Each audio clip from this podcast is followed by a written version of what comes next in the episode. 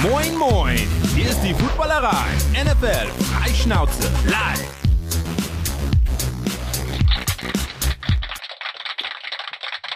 Hallo und herzlich willkommen an diesem Montag um 19 Uhr im August.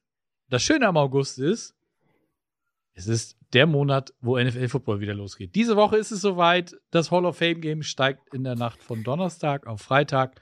Das heißt, wir haben ab jetzt bis irgendwann in den Februar jede Woche endlich wieder NFL Football. Das finde ich sehr schön und äh, darüber werden wir sicherlich auch ein bisschen sprechen. Heute soll es um die AFC West gehen und äh, hier sitze ich alleine, aber wie ihr das kennt, bin ich nicht alleine. Wie ihr gerade seht, oben links, zu, links von mir in Berlin, in der Mutterstadt. Remo, hallo Remo. Hallo, hallo hey. Hallo, hey. Jawohl. Geil. Geile Sportwoche in Berlin. Ähm, ja, schönen, schönen guten Abend, trotz DFB-Pokal. Äh, Leistung, aber ja, ich freue mich trotzdem hier zu sein. Und äh, Flo hat wie er gerade schon angedeutet hat, irgendwie heute viel zu gute Laune. Ich weiß nicht, was da los ist. Flo Kaiser Stimmungskanone heute. Ja, du, du hast ihm ja unterstellt, dass er getrunken hat, ne? Also es, bis ja. jetzt kann ich es nicht bestätigen, er hat Wasser in der Hand. Ja, und äh, unten seht ihr in seiner Bibliothek äh, oder in der Bibliothek seines Großvaters sitzt Coach Schuan. Hallo Schuan, schön, dass du dabei bist. Hallo, hallo. War richtig HOE hier gestern und ähm, also ich fühle mit Remo und ähm, ja, kommen wir zu positiveren Dingen heute, oder? Ich denke auch. Also äh, genau, positiv, bevor wir einsteigen, möchte ich äh, direkt mal loslegen mit äh, einmal anstoßen mit euch auf unser Footballerei-Geburtstagskind. Weil vielleicht habt ihr es noch nicht mitgekriegt in den sozialen Medien. Lennart Scholz wird heute 30 Jahre alt. Auf dich, Lenny. Champ. Prost, Lenny. Ja. Er guckt ja sicherlich, ne? Also ich gehe davon aus, dass äh, er nichts Besseres zu tun hat. ausgucken kann. Ja. Er, er hat ja den Vorteil, er ist ja verheiratet, hat Kinder, also er muss auf jeden Fall nicht irgendwie irgendwo Rathaustreppen fegen. Ich weiß nicht, kennt ihr so eine Tradition auch in Berlin, Remo? Nee, ich glaube, das ist, äh, es sind Kleinstadttraditionen. Ich habe letztens auch darüber gesprochen mit irgendwem, warum man äh, in kleinen Städten, warum man immer zum Affen gemacht wird bei verschiedenen Events, bei Junggesellenabschieden oder, oder bei, bei 30. oder runden Geburtstagen. Ähm, hier ist, äh, hier, glaube ich, wird einfach nur getrunken. Auf das Wesentliche konzentriert. Ist ja auch, ist ja auch vollkommen richtig so. Ne? Also, ich finde das auch gut. Ja, wie gesagt, an dieser Stelle, Grüße gehen raus, auch wenn er es wahrscheinlich, wie gesagt, nicht hört. Ähm, ja, äh, lass uns mal einsteigen mit ein bisschen News und äh, da finde ich, ist es eher doch was eher Unerfreuliches, womit wir loslegen sollten. Äh, heute Mittag kam das Ruling ähm, der NFL bezüglich der Sperre für die Sean Watson. Und zwar hat die Disciplinary Officer Sue L. Robinson entschieden, dass er für sechs Spiele gesperrt werden soll. Das klingt jetzt erstmal relativ wenig, finde ich. Äh, ist aber zum Glück noch nicht endgültig. Die NFL hat noch drei Tage Zeit, um da, ich sag mal, Widerspruch einzulegen und dann könnte Roger Goodell die Sperre eben noch hochsetzen. Ähm, Remo, was meinst du denn? Macht äh, Roger da noch was oder lässt er das jetzt so, so durchgehen? Ja, ich bin vielleicht zynisch, aber die NFL hat jetzt extra eine externe eingesetzt, die Sue Robinson. Die hat jetzt sechs Spieler entschieden. Die NFL an sich ist, glaube ich, fein damit, dass Watson die Saison noch spielt, weil erstens gibt's viel Berichte dazu, zweitens schadet es dem der Qualität des Spiels bei den Browns sicherlich nicht. Und ähm, deswegen vermute ich, dass die NFL sagen wird, das ist für das Produkt, was wir ins Fernsehen bringen, das Beste. Ähm, und wir haben alles möglich gemacht. Wir haben eine externe Person, eine un unbeteiligte Person eingesetzt. Und äh, die hat sechs Spiele entschieden und daran werden wir uns halten. Also vermutlich wird das Statement der NFL am Schluss sein. Hm. hm. Schuhan, wie siehst du das? Ja, ich glaube, der Aufschrei wird groß oder war schon groß. Ähm, wenn man bedenkt, dass ein junger Spieler für fürs Wetten auf eines, eines der Spiele ein Jahr oder eine komplette Saison gesperrt wurde, da muss man dann sich schon fragen, wo da die, äh, ja, wo da die Messlatte ange, angesetzt wird.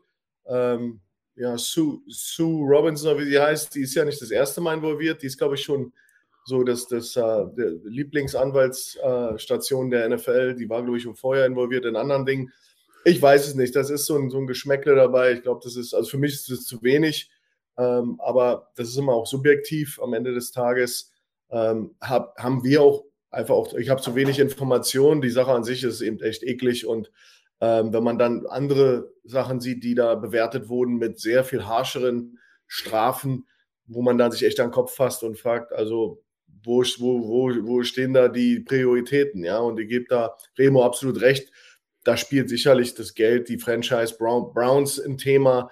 Willst du ihm die Saison versauen oder willst du ihm ähm, sechs Spiele äh, eben auf der Bank sehen und dann steigt er wieder ein? Wenn du überlegst, Hopkins mit der Substance uh, Enhancing uh, oder Enhancing Product da sechs, sechs Spiele. Wo steht das in Relation zueinander? Bisschen, bisschen schwierig zu schlucken, diese Pille. Aber mal sehen, vielleicht ähm, äh, greift sich da die NFL. Wie gesagt, es ist nicht das, das, das ist eine, glaube ich, mal eine Empfehlung. Und ich denke mal, der Roger Goodell ist ja da sein eigener Richter, der kann das ja dann noch ähm, ähm, erhöhen. Und ich glaube, da wird sehr viel öffentlicher Druck auf ihm lasten. Hm. Einmal ganz kurz, vielleicht, weil es gerade bei YouTube auch kam, der Jones schreibt, ähm, ich finde es irgendwie schwierig, da schockiert zu sein, wenn auf beiden Seiten der Klagen nichts 100% als wahr deklariert werden kann. Oder sehe ich das falsch?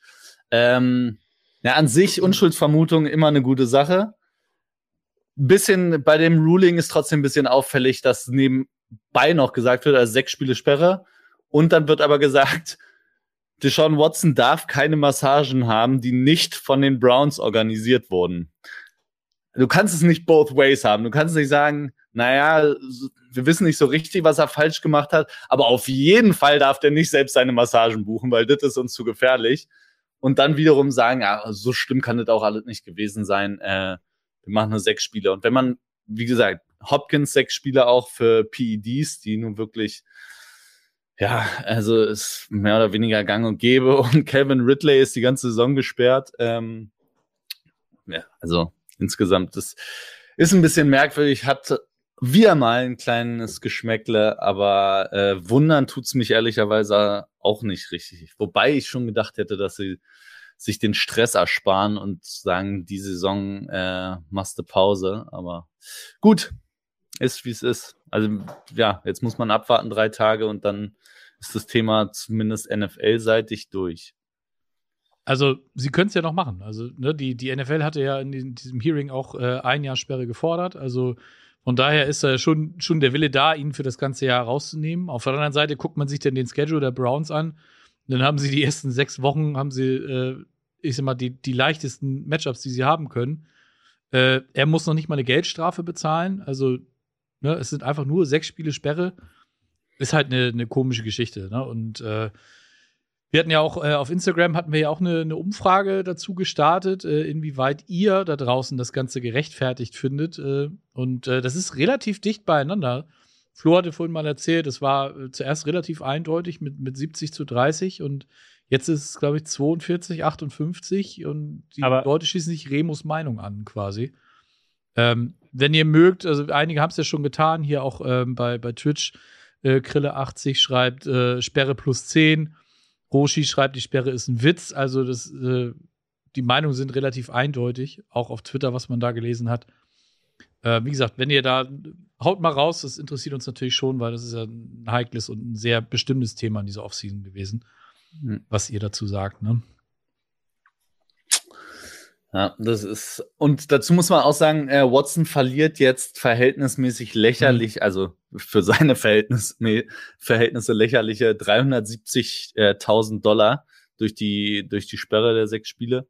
Ähm, hat damit zu tun, auch wie die, die Browns den, den Vertrag gestructured haben. Also mehr als, ich glaube, 1,2 Millionen hätten es eh nicht werden können für die ganze Saison. Mhm. Aber ähm, ja, ich meine, wie viel, wie viel garantiert hat der Mann gekriegt jetzt von den Browns und dann 370.000, äh, die ihm jetzt, drüber, ne? ja, eben. Also ja. das ist für, für, für Watson ist das nach allem, was da im Vorfeld passiert ist und ist es auf jeden Fall Best Case Scenario für ihn. So. Ja, Und für die Browns wahrscheinlich auch. Ja. ja. Na, das, der, der ganze Deal war ja so, so gemünzt und das macht das so ein bisschen frustrierend ist, dass der ganze Deal äh, nach hinten raus heavy loaded war. Äh, wir wissen, dass er im ersten Jahr ja irgendwie ganz flach gehalten wurde, der Deal unter der, äh, von der, von der finanziellen äh, Belastung für die, für die, für die Rams, äh, für die Browns. Und dann natürlich, äh, jetzt kommt dann alles, fallen, fallen die Würfel so, wie sie sich das vorgestellt haben. Und äh, die, der Schaden ist so minimiert worden, alleine schon durch die Strukturierung des Vertrags, dass das natürlich, das ist alles so vorhersehbar und, und äh, kalkuliert und äh, wird der Sache eben nicht gerecht. Ja, Im Endeffekt, ja, dann soll er eben sechs Spieler, aber dann auch heavy, heavy, heavy äh, Geld verlieren dafür. Aber das haben sie ja schon im Vorfeld ausgeschlossen durch ihre Vertragsstrukturierung. Ja. Ja, ist schon irgendwie, irgendwie kacke. Ja, gut. Äh, apropos Verträge, lass uns äh, mal doch denn auf was äh, etwas Erfreulicheres schauen. Und zwar haben zwei Wide Receiver aus der NFC West äh, jetzt so übers Wochenende äh, eingecashed. Witzigerweise haben beide denselben Agenten. Deswegen haben die auch fast identische Kohle bekommen. Äh, das ging los mit, mit DK Metcalf, der für drei Jahre 72 Millionen unterschrieben hat, 30 Millionen Signing-Bonus ähm, und 58,2 Millionen garantiert. Der hat natürlich den Vorteil, der ist auch richtig jung. Wenn der das nächste Mal Free Agent wird, ist der 27 Jahre alt. Also den Vertrag haben die, glaube ich, also für ihn richtig gut strukturiert. Und äh, 24 Millionen im Jahresschnitt, das ist schon, ist eine Menge Holz, oder? Schuan? Ist auch wert. Also der ist, äh, hm.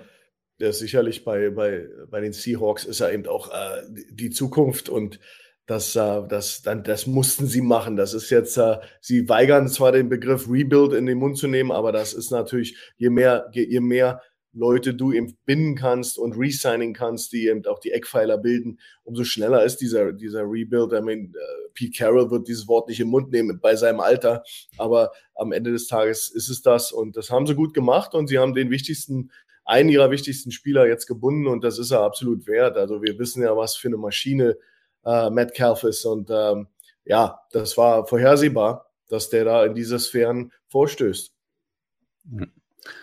Ja, also bei allem, was Sie auch erzählt haben, dass Sie trotz äh, Wilson Abgang natürlich keine kein Rebuild eben machen wollen, dann hätten Sie, also das hätten Sie sich ja kneifen können, wenn Sie dann auch noch ähm, Metcalf abgegeben hätten. Also vor allem, der ist ja wirklich, hast ja auch gesagt, der ist so jung. Wenn du und einer der Top-Receiver der Liga. Wenn du den jetzt gehen lässt, dann weiß ich auch nicht mehr, was du machst. Also völliger Käse. Genauso ja bei den 49ers.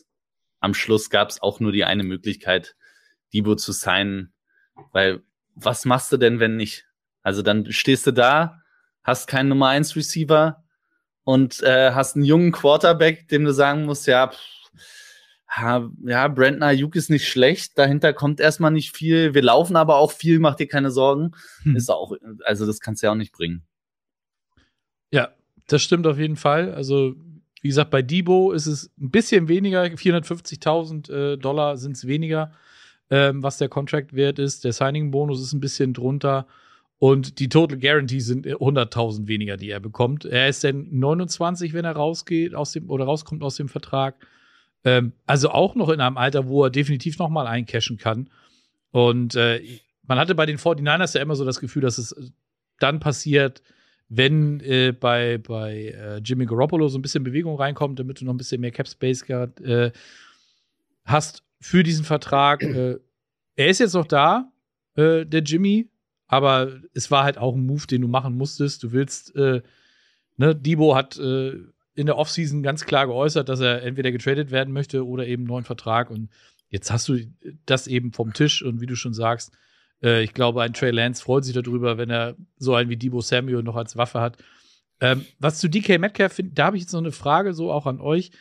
Die haben jetzt halt mit äh, Drew Lock nicht unbedingt so ein Franchise Quarterback. Ist das nicht vielleicht sogar fast ein verschenktes Jahr für, für DK, wenn, wenn man guckt, wer ihm da wahrscheinlich den Ball zuwirft? Naja, das ist eher subjektiv, oder? Ich, hm. ich habe so ein paar Podcasts gehört und da, da auch die, die Stimmen aus, aus, äh, von den Seahawks, die sind anders. Also die glauben da sehr, sehr wohl daran, dass sie äh, ein gewichtiges Wort mitreden. Also das, okay. das, das ist ganz interessant zu sehen. Also ähm, ich, ich habe da war da auch ganz überrascht. Also man ist da gar nicht so in so einer äh, depressiven um, um sie herum, die Medien sind natürlich höchst negativ und das mhm. ist natürlich alles, sie wird alles hinterfragt, aber was sie eigentlich so machen, so mit dem Vertrag jetzt, mit der Metcalf und so, das sieht so aus, als wenn die sagen, nein, das, das, uh, wir spielen eine gehörige Rolle mit und wir, wir glauben an, an die Quarterbacks und ähm, das, da kommen ganz andere Stimmen aus Seattle, als wir alle erwarten und ich muss ehrlicherweise sagen, ich bin nicht im Camp jetzt, ich weiß nicht, wie sich die, die Jungs machen.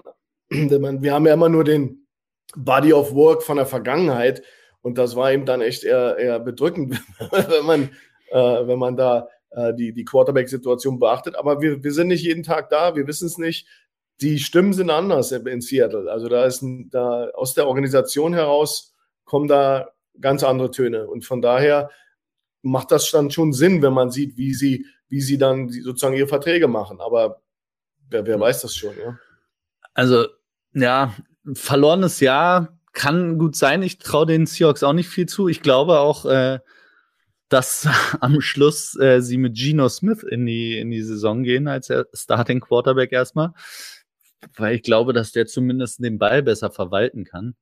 Aber ähm, ja, aber es bleibt ja nichts anderes übrig. Dann du musstest ihn ja jetzt bezahlen, sonst ist er weg und dann, dann musst du es halt in Kauf nehmen und sie refusen ja auch zu sagen, es wäre irgendwie ein Rebuild oder sonst irgendwas. Die Division ist nicht einfach, aber gut, mal gucken, was sie da aus dem Ärmel zaubern. Ich glaube, dass DK trotzdem seine, seine Stats haben wird und ähm, am Schluss, ob es für den Erfolg des Teams reichen wird, ich bezweifle es, aber das werden wir erst später sehen. Und ähm, noch eine Sache zu den, zu den Wide Receiver Verträgen hatte ich nämlich auch noch gelesen heute. In dieser Saison haben sieben Wide Receiver einen Vertrag unterschrieben, der ihnen mehr als 24 Millionen im Jahr garantiert. Vor der Saison gab es genau einen Vertrag, der so war, und das war DeAndre Hopkins. Das heißt, jetzt haben wir acht Receiver in der Liga und vorher hatten wir einen, die mindestens 24 Millionen im Jahr verdienen. Also Receiver werden wieder bezahlt, anders als Running Backs. Mhm. Ja, das schwingt immer so hin und her. Ähm, und ich glaube, am Endeffekt ist es auch ein Geschäft, ja. Und äh, für Metcalf ist es da, hier kriege ich meine Money, hier kriege ich mein Geld und es ist eben ein Geschäft. Und ich glaube, dann kommt erst so die Selbstentwicklung, wie es weitergeht. Und guck mal, du hast gesagt, der ist so jung noch, ähm, der, der, der casht jetzt ein und dann kann er mit 27, die Gedankengänge wird er gehabt haben mit seinem Agenten. Ich kann auch mit 27 dann mir noch meinen mein Super Bowl Contender suchen, bin finanziell dann äh, unabhängig und, und äh, habe generational Money verdient und am Ende des Tages kann ich mir mit 27 immer noch den Super Bowl äh, äh, Titelaspiranten suchen. Und äh, ich glaube, das macht allen Sinn der Welt zu nehmen, ja, den, den Spatz in der Hand äh, hast du lieber als die, die Taube auf dem Dach. Und das, das ist eine äh, ne, ne Franchise, da fühlt er sich wohl, da ist er da, der, der kennt alles. Das ist doch immer, da hängen auch viele andere Sachen noch mit dran. Ne? Warum jetzt, jetzt neu anfangen und in die Unsicherheit gehen? Die garantieren ihm richtig viel Geld. Und nochmal, du hast gut gesagt, 27 Jahre, wenn der, wenn der fertig ist, der Vertrag, da geht doch die wilde Fahrt erst los. Von ihm hast du auch wirklich, wirklich gut beschrieben. Ne? Erstmal sehen, dass du finanziell abgesichert bist. Und äh, wie gesagt, danach kannst du dann immer noch für einen günstigeren Vertrag, äh, ne? Hat man bei OBJ ja zum Beispiel auch gesehen. Klar, der war noch verletzungsanfällig, aber hat es auch gemacht, hat sich seinen Ring abgeholt, von daher alles richtig. Äh, Remo, nochmal eine Frage zu Debo. Ähm, der hat ja nun gesagt, dass er eigentlich nicht mehr so eingesetzt werden möchte, wie Kyle Shanahan ihn eingesetzt hat. Meinst du denn wirklich, dass das jetzt äh, dass er damit jetzt sagt, okay, ich mache das, was Kyle sagt, oder könnte es da eventuell doch noch mal zu so ein bisschen Musik, sag ich mal, kommen, weil er dann wirklich auch als Wide Receiver und nicht als, als äh, Ballträger von keine Ahnung wo überall eingesetzt werden möchte? Ähm, ich traue Shanahan und auch Lynch zu, dass sie schlau genug sind, auch Debo nicht so einzusetzen die ganze Zeit, wie er jetzt in den letzten äh, neun Spielen der Saison eingesetzt wurde. Ähm, ich glaube, dass man da doch eher darauf bedacht ist, mit Debo länger zu spielen. Hier und da vielleicht mal als Decoy auch im Backfield einzusetzen, weil sobald der in der Aufstellung ist, musst du ja auch damit kalkulieren, dass sie irgendeinen Spielzug laufen, bei dem äh, Debo am Schluss den Ball läuft. Ähm, und ich glaube aber, er wird weniger laufen als die letzten neun Spiele. Kommt drauf an, wie erfolgreich die 49er sind damit, glaube ich. Also, und da schätze ich ihn auch so ein. Das hat er bisher zumindest auch immer gezeigt, dass er fürs Team alles gibt. Und da nehme ich an, dass es einfach so weitergeht. Also wenn es in die Playoffs geht, wird der sich auch nicht beschweren, wenn er dann wieder zehnmal im Spiel laufen muss, solange es erfolgreich ist. Habe ich äh, keine Sorge drum, aber ich glaube, die 49ers täten auch gut daran, jetzt nicht unter der Saison, also 16 Spiele lang, den irgendwie zehnmal laufen zu lassen. Das wäre Quatsch. Dafür sind ja. sie auch nicht tief auf Wide Receiver einfach. Nee, aber dafür sie, finden sie halt immer wieder irgendwelche Running Backs, die, die trotzdem gute Leistung bringen, obwohl sie die, ja, was sie sich wo aufgelesen haben. Ne? Das ist ja immer wieder das, was, was Shanahan zeigt, dass er im Prinzip da nur Leute braucht, die in sein System passen und es vollkommen egal ist, ob die jetzt in der vierten und fünften, siebten oder undrafted sind. Ähm, das kriegt er ja immer ganz gut hin. Also von daher denke ich, äh, sollten sie das eben, ich glaube, ja, du musst den Teamerfolg eben nach vorne stellen. Und wenn, wenn er dann eben irgendwann merkt, okay, das funktioniert mit Debo, so einfach am besten, dann bleibst du dabei und wenn nicht, dann, dann stellst du es um. Da ist er ja auch kreativ genug, da braucht man sich, glaube ich, auch keine Gedanken machen. Glaube ich auch nicht. Ich glaube, da wird viel kurze Pässe, da mhm. wird er viel kriegen und dann äh, gib ihm. Also so ist das Spiel ja auch ausgelegt. Genau. So machen sie es Trey Lance verhältnismäßig einfach, hoffentlich. Und dann äh, hier und da mal ein langes Ding. Das wäre natürlich die, die Wunschvorstellung, dass es alles so funktioniert. Mal gucken. Das ist aber ein schmaler Grad, weil, weil gerade diese, diese Wandlung vom, vom äh, Einsetzen der, von, von Samuel war ja, war ja auch ein Garant dafür, dass sie so weit gekommen sind. Also er hat sie ja fast auf den Schultern äh, reingetragen. Und äh, das darf man nicht vergessen. Das ist auch immer schwierig, wenn du, du kannst natürlich so einem Spieler zuhören, du kannst probieren, Eingeständnisse zu machen. Und vielleicht ist auch viel Säbelrasseln gewesen von Debo Samuel, der natürlich einen neuen Vertrag wollte. Ähm, aber ich glaube, da müssen die ganz vorsichtig sein, vorsichtig sein, die 49ers, weil du kannst nicht machen, was die Spieler immer wollen, weil das funktioniert so nicht. Du musst, wie du, wie Remo schon sagte, du musst im Dienste dich, des Teams dich stellen. Und wenn das heißt, vier Carries, aber auf einen Jet Sweep oder auf ein, auf eine Speed Option, dann ist das das eben so, ja. Dann, dann musst du dafür, dafür wirst du bezahlt, fürstlich bezahlt. Und jetzt, mhm. jetzt äh, musst du dann sozusagen deinen Teil der, der, der Vereinbarung erfüllen. Also ich, ich, ich würde mich da schwer tun. Ich kann auch nicht glauben, dass die sich da, dass die da so, sie werden sicherlich einen Snap-Count haben und wissen, wie viel Carries der hat. Aber am Ende des Tages war das der Garant für den Erfolg. Warum sollte man das jetzt ändern? Also ich finde, dass äh, ich, ich kann mir nicht vorstellen, dass die 49ers da, äh, wenn sie vorhaben, mit ihm dieselben Dinge zu machen, dass sie da große Eingeständnisse machen. Das ist so mit der Unterschrift ist das, ist das weg. Ich glaube, das war auch viel Säbelrasseln. Der weiß, dass er diesen Vertrag bekommen hat, weil er das gemacht hat.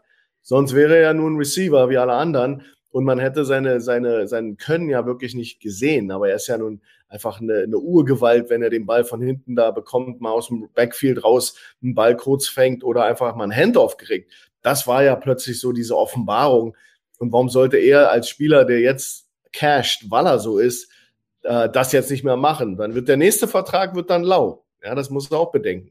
Hm. Ja, gut. Bin ich, ich bin sehr gespannt, wie es läuft. Ähm, man kann nur hoffen, dass, dass er auch verletzungsfrei bleibt. Ich glaube, letztes Jahr hat er ein Spiel oder sowas verpasst. Oder waren es ja. sogar mehr? Nee, hat eins. mir auf jeden Fall im Fantasy Football wehgetan, also als er, als er raus war, weil punktemäßig war der auch ganz weit vorne dabei. Gut, ja. apropos ganz weit vorne dabei, steigen wir doch einfach mal ein in die AFC West. Und äh, letzte Woche haben wir das ja so gemacht, dass wir nicht so wie früher, jeder stellt ein Team vor, sondern dass wir äh, mit den Positionen angefangen haben. Ne? Wir legen los mit dem Quarterback und dann Running Back, Wide Receiver, Tight End und so weiter und so fort.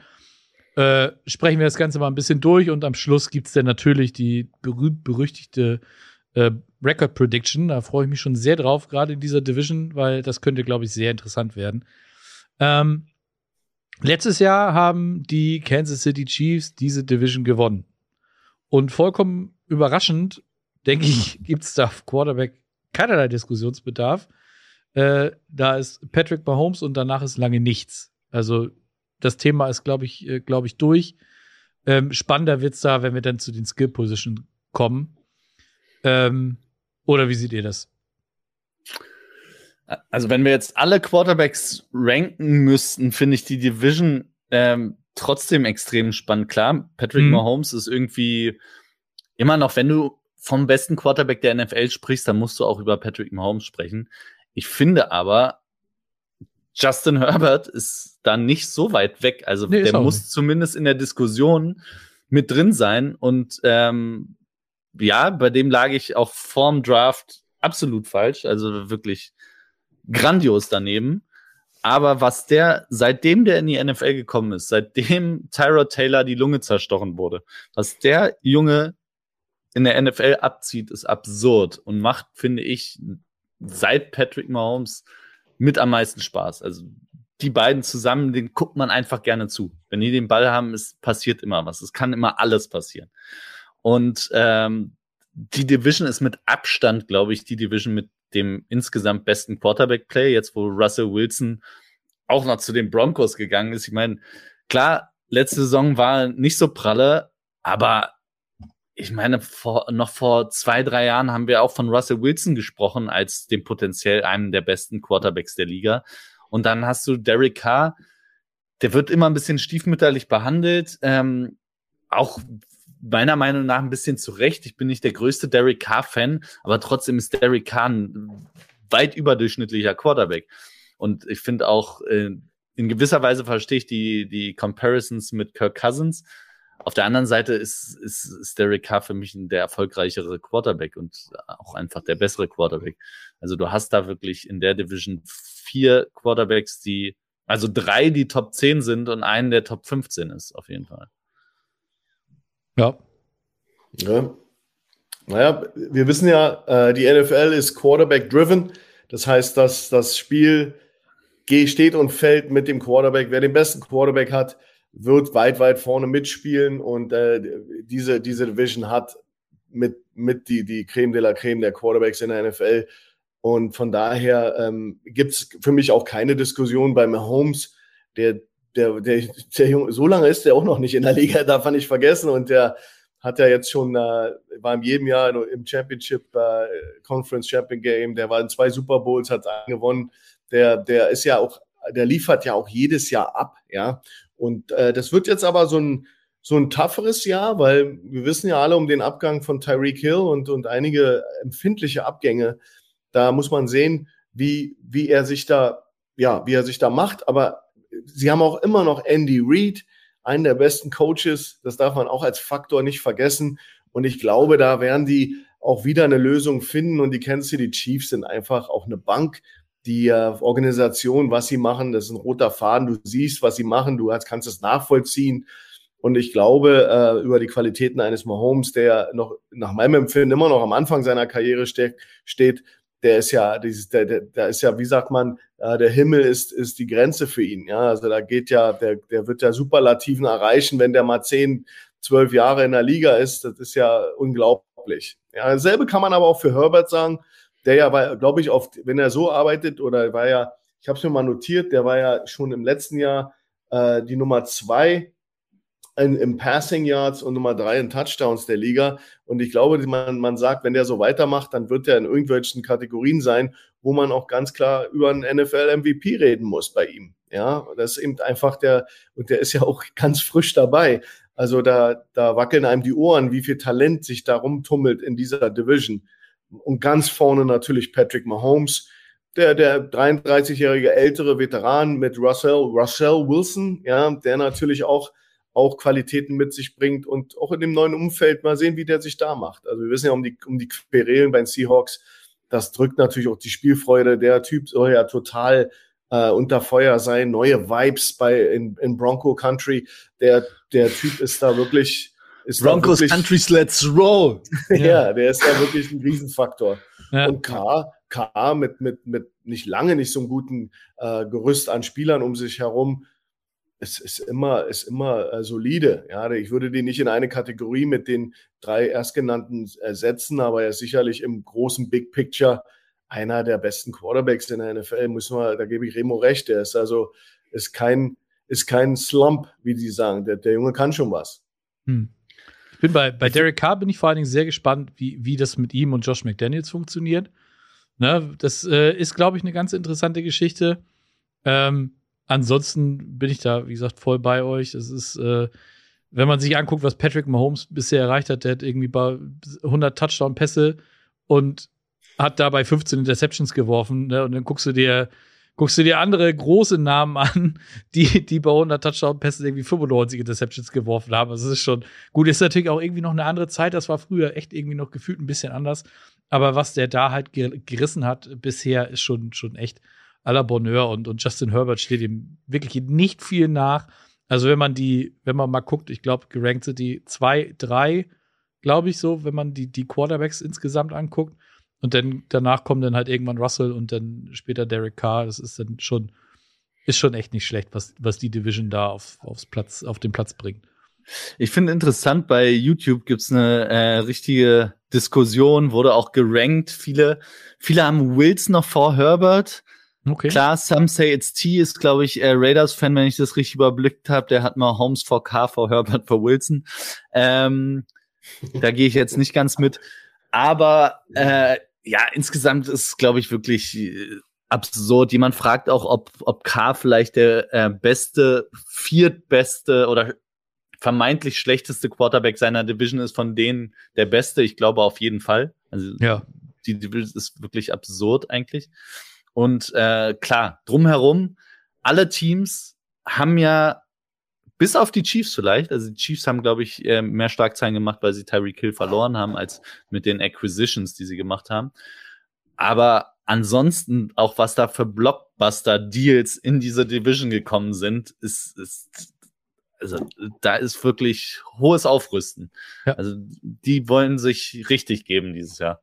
Und ich freue mich drauf. Ja, ich mich auch. Ähm, also wenn wir das mal, das Ganze mal, mal ranken wollen, würde ich sagen, ich glaube, wir sind uns einig, dass Patrick Mahomes auf 1 ist. ist das, seh, seht, ihr, seht ihr das auch so? Ich sehe es auch so. Ja. ja. Das ist gut. Auf 2 denn aber direkt dahinter Justin Herbert. Korrekt? Ja. Ja. Auf jeden Fall. Ja, auf 3 denn der Neuzugang mit, mit Russell Wilson, würde ich sagen. Und auf 4 Derek Carr, aber wie gesagt, nicht, weil Derek Carr jetzt irgendwie. Das ist halt einfach so, wenn man sich die anderen drei Namen anguckt, dann fällt er da halt leider einfach ein bisschen ab. Und ähm, er hat zwar letztes Jahr auch eine, eine, gute Saison gespielt, aber mir fehlt immer noch so ein bisschen. Ne, also er hatte ja vor seiner, vor seiner Verletzung, hat er ja quasi so eine MVP-Level-Saison gespielt, da war er echt stark. Wenn er da jetzt auch wieder hinfindet mit, mit äh, Josh McDaniels und äh, seinem Buddy, kommen wir ja gleich noch zu, den er jetzt auf Wide Receiver hat, denke ich, äh, ist da auch viel Potenzial. Also wie gesagt, in der Division, da ist, ist unheimlich viel los.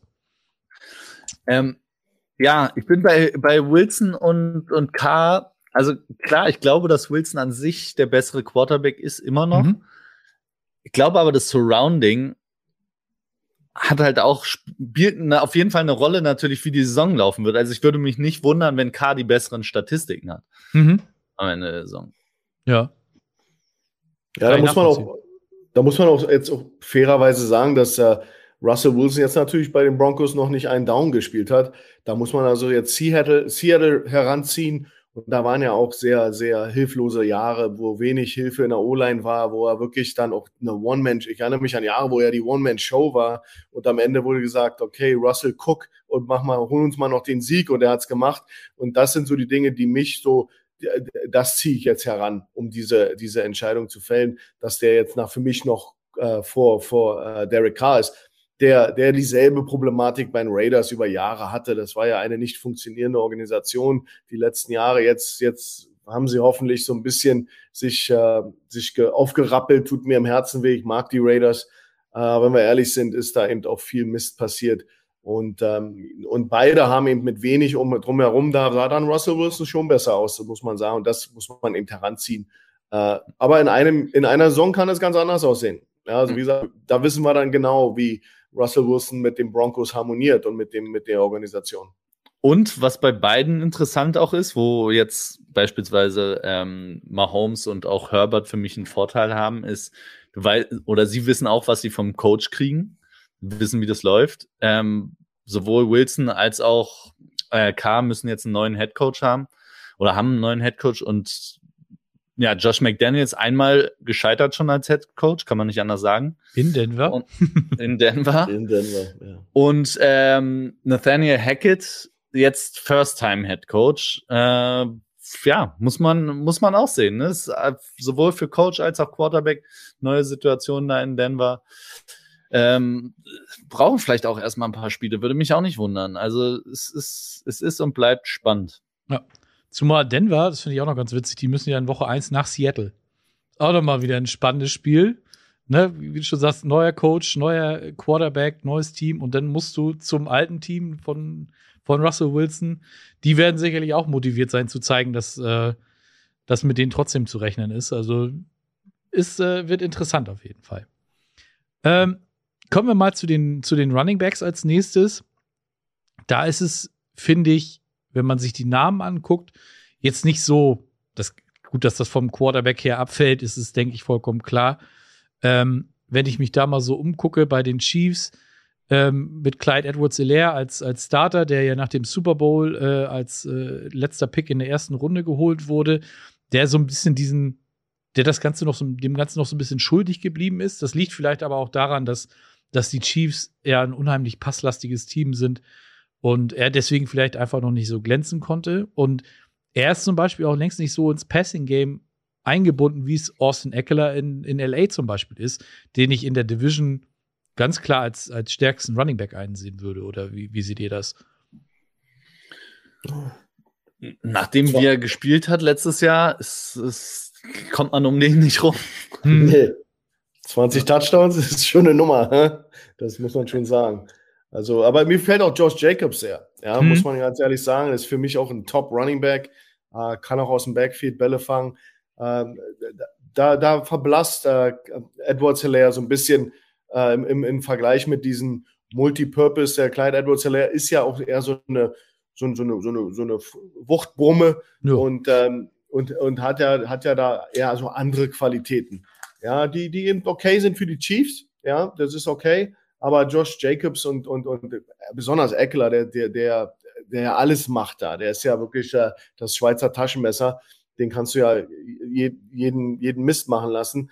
Und dann hat er meistens auch noch Erfolg damit. Ist auch ein super, äh, ich finde auch sehr sympathisch, so wenn man ihn reden hört in seinen Interviews und so.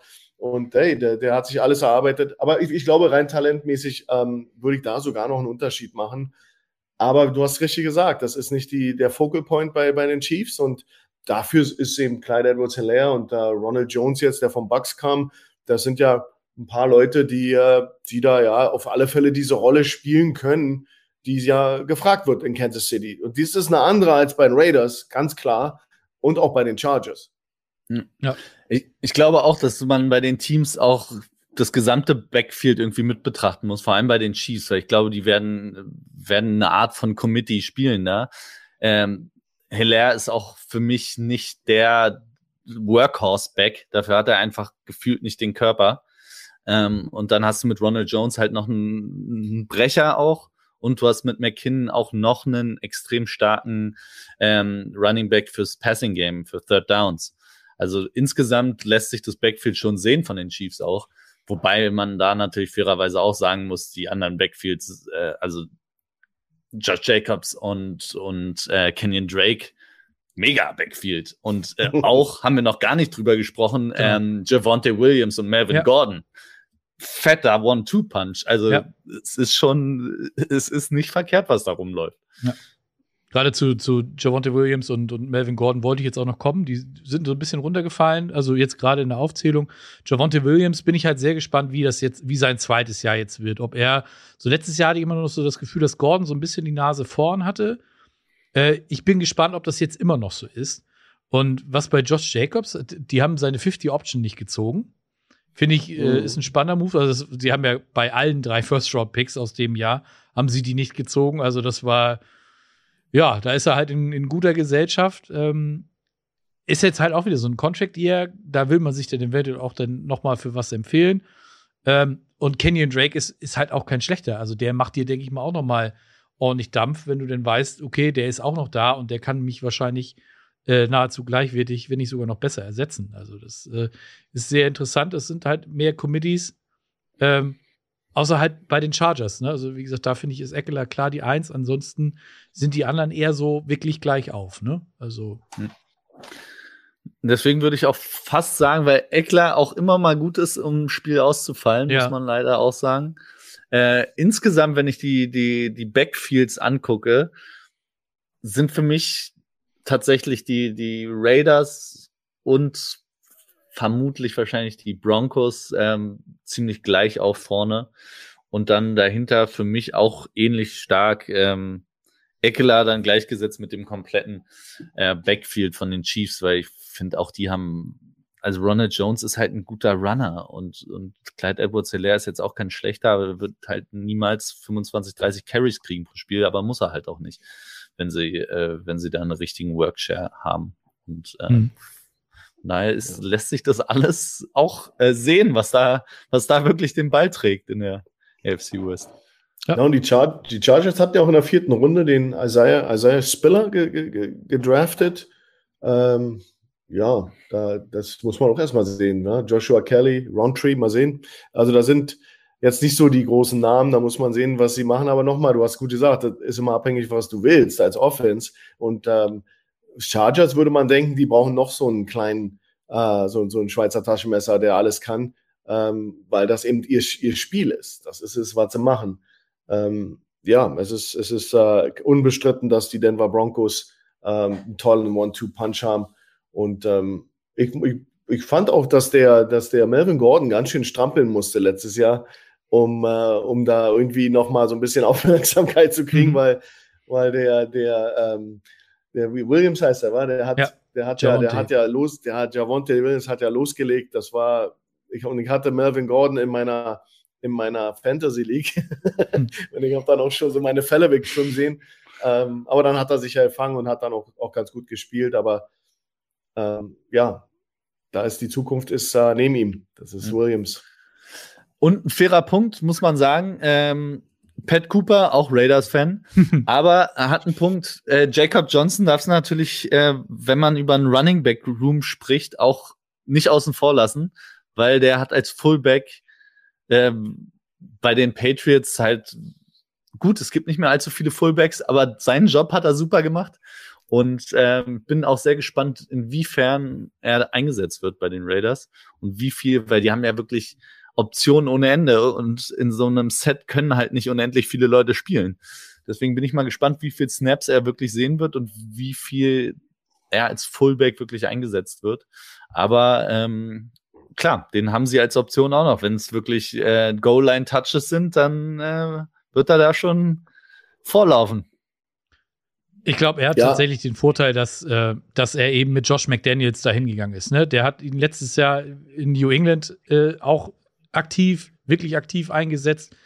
Äh, ich glaube, sonst hätte er das auch nicht gemacht, weil, wie du schon sagst, der, der Fullback ist nun mal eher eine Position, die tendenziell eher weniger genutzt wird, vor allem auch im Running Game. Das sind meistens dann irgendwelche Blocker oder du hast halt jemanden wie Karl Juszczyk, der, der alles macht. Ähm, aber nichtsdestotrotz, also ich bin da sehr gespannt, in, inwieweit er in, in diese Offense integriert wird. Ähm, weil so grundsätzlich von, von der Nomination her, wie gesagt, Fullback ist immer so ein, ist, finde ich mittlerweile so eine Sache. Aber klar, wie gesagt, er den Vorteil, dass er mit, mit McDaniels schon gearbeitet hat. Und äh, von daher, Schuhan, wie siehst du das? Ja, Jakob hat für mich ja solid, eine solide Saison gespielt. Das merklich merklich hast du gemerkt in Jüngling, dass er, dass er dann auch mehr Spielanteile bekommen hat, weil die gesehen haben, dass der absolut funktional war. Ich fand, der ist ein, ist ein toller, toller Fullback, ist auch ein bisschen, bisschen unterm Radar. Der wird, der wird nicht so geschätzt, was der, was der wirklich kann. Also der ist ja sehr physisch, der hält auch, hat auch lange ausgehalten, ist ja, ist ja jemand, der, der auch sehr verlässlich war. Ähm, wie gesagt, er ist jetzt nicht ein, ein, Fullback, der den Ball bekommt. Ja, vielleicht mal aus dem Kurzpassspiel mal in die Flat wurde geschickt, zwei, dreimal. Ansonsten so Carries bekommt er ja nicht, sondern er war ja wirklich exklusiv ein Blocker. Ähm, von daher ist er aber ein integraler Part, besonders wenn du 20 Personnel gehen willst und eben dieses äh, Downhill Running Game etablieren willst. Da haben die, haben die einen guten, guten Pick gemacht und Jakob Johnson ist da absolut äh, fähig, dieses, dieses äh, Blocking da auszuführen gegen immerhin NFL Linebacker. Und ich war immer wieder äh, verzückt und entzückt, wenn ich ihn gesehen habe, wie er da jemanden auf dem Hintern gesetzt hat, der eigentlich äh, ein Pro Bowler war oder so. Also das, das hat er schon richtig gut gemacht. Ähm, ja, ist ein Faktor, aber jetzt an dem Pure Running und Yardage und Gain, da, da wird er nicht eine große Rolle spielen. Hm. Ja, denke ich auch. Gut, kommen wir äh, zum, zum Ranken. Wie, äh, Remo, möchtest du mal anfangen? Wie, wie möchtest du das äh, äh, Running Backs ranken? Oh, ich habe es gerade schon äh, schon mal, glaube ich, ungefähr angedeutet. Für mich sind mhm. äh, sind einfach eins sind äh, Broncos, Raiders und dann äh, dahinter Chargers und und Chiefs teilen sich für mich die zweite. Wobei die Chargers, wie gesagt, ich glaube, ich finde auch Austin Eckler irgendwie insgesamt als Gesamtpaket als eine Person den besten Running Back, aber Spiller kenne ich noch nicht, weiß ich noch nicht, muss man erst sehen. Äh, und dahinter fehlt halt äh, die Tiefe. Deswegen ähm, würde ich Chiefs, Chargers hinter den Raiders und Broncos sehen beim Running Back Room. Ja, ist immer die Frage, was bewertest du den, bewertest du eine Person, den, den äh, projizierten Starting Running Back oder einen kompletten Running Back Room? Wenn es um den Running Back Room geht, dann würde ich da auch absolut da Remo recht geben. Ansonsten äh, würde ich mich schwer tun, einen Austin Eckler nicht ganz, ganz weit nach vorne zu stellen, weil mit, mit, äh, mit dem Haufen Touchdowns, die der gemacht hat, zweistellig und, äh, und seiner, seiner Flexibilität, äh, öffnet da natürlich wahnsinnig viele äh, Möglichkeiten im Angriff. Also wenn man rein vom Wert eines, eines Spielers geht, dann ist Austin Eckler schon der beste All-Around Running Back in dieser Gruppe. Aber du musst natürlich auch über die Tiefe reden. Wir haben dann eine, eine Unbekannte danach, der kann sich relativ schnell verletzen, dann sind die Chargers eben in Trouble, da müssen sie sich was einfallen lassen. Und da sehen dann eben der Running, Running Back Room von allen anderen Teams eben auch besser aus, weil du hast ja auch, äh, auch in, in, äh, bei den Kansas City Chiefs einen Veteran hinter, hinter Clyde edwards Ja, das ist ja auch, auch äh, äh, dann auch gut besetzt, ja, muss man ganz ehrlich sagen. Aber wie gesagt, wenn es um Running Back Raum geht, wäre wär ich da ganz bei Remo. Wenn es um den individuellen Spieler und seiner Klasse geht und Explosivität, dann ist das äh, für mich schon schwer, an einem Eckler vorbeizukommen. Hm.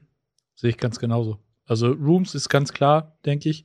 Da fallen für mich so ein bisschen wirklich nur die Chiefs ab. Ähm, aber wie gesagt, das liegt halt auch einfach daran, dass es einfach nicht so deren, deren Kernoffense ist. Ne? Von daher äh, können die das, glaube ich, verschmerzen, wenn sie sagen, okay, da, da haut das nicht so, so hundertprozentig oder da kannst du nicht so hundertprozentig mithalten. Äh, Denver ist da, ist vorne, LA, äh, die, die, die Raiders kommen dahinter und dann äh, die LA Chargers. Und äh, wenn es individuell ist, dann würde ich die. Dann ist es dann, finde ich auch wie Eckler vorne, aber dann zwei und drei, da, da tue ich mich schwer. Jetzt äh, Williams oder Jacobs, die sind beide, die haben beide wirklich Argumente, die für sie sprechen. Also ist äh, wieder auch in dem Bereich ist die Division wirklich sehr, sehr ausgeglichen und sehr eng. Und äh, bei den Wide Receivern wird das auch nicht viel anders, äh, habe ich so das Gefühl. Ähm, da sind für mich vorneweg tatsächlich die Denver Broncos unterwegs, weil die mit Cortland Sutton und Jerry Judy eigentlich zwei Wide Receiver haben, die durchaus Nummer eins äh, Potenzial haben. Äh, an Tim Patrick an drei und äh, dann den Albert O mit dem unaussprechlichen Nachnamen auf Thailand äh, da denn auch noch hinter. Die Chiefs haben ihren Wide Receiver Room ja gefühlt komplett ausgetauscht. Marcus Wilde Scantling von, von den Packers gekommen, Juju ist gekommen von den Steelers und dann hast du einen Sky Moore eben noch gedraftet. Ähm, und dahinter hast du dann noch äh, Nicole Hartman zum Beispiel, der, der so ein bisschen schuldig geblieben ist, sag ich jetzt mal, was, was man vielleicht von, sich von ihm erhofft hat. Ähm, aber da hast du halt eben so als Hauptgedanken so, ja, okay, du hast einen Tyreek Hill verloren. Wie ersetzt du den? Und willst du den überhaupt eins zu eins ersetzen? Weil von dem Spielermaterial, was sie geholt haben, ist das, denke ich, noch nicht möglich. Und ähm, ja, guckt man weiter zu den Raiders. Die haben halt da war der Adams an Land gezogen. Also den einen der Top 3 Wide Receiver der Liga, der jetzt mit seinem College Buddy Derek Carr zusammenspielt. Also ich glaube, da freuen sich beide immer noch einen Ast ab drüber, dass, dass die jetzt tatsächlich zusammen in der Liga auf, äh, auf Touchdown-Jagd gehen können. Und dann kommt da aber auch noch ein Hunter Renfro und äh, auf Titan hast du auch noch einen Darren Waller. Also das ist, äh, was die da aufs Feld zaubern, auch wieder Creme de la Creme. Und dann gucke ich nur höchstens bei den Chargers, wo ich, ja, Keenan Allen, der ist so der, der Elder Statesman auf der Wide Receiver Position in, in der Division, wo man sich Pro den halt auf. Hm? Pro Bowler. Ja, absolut. Ne, das soll, Und ich immer wollte damit auch nicht sagen, underrated. dass er. Immer underrated.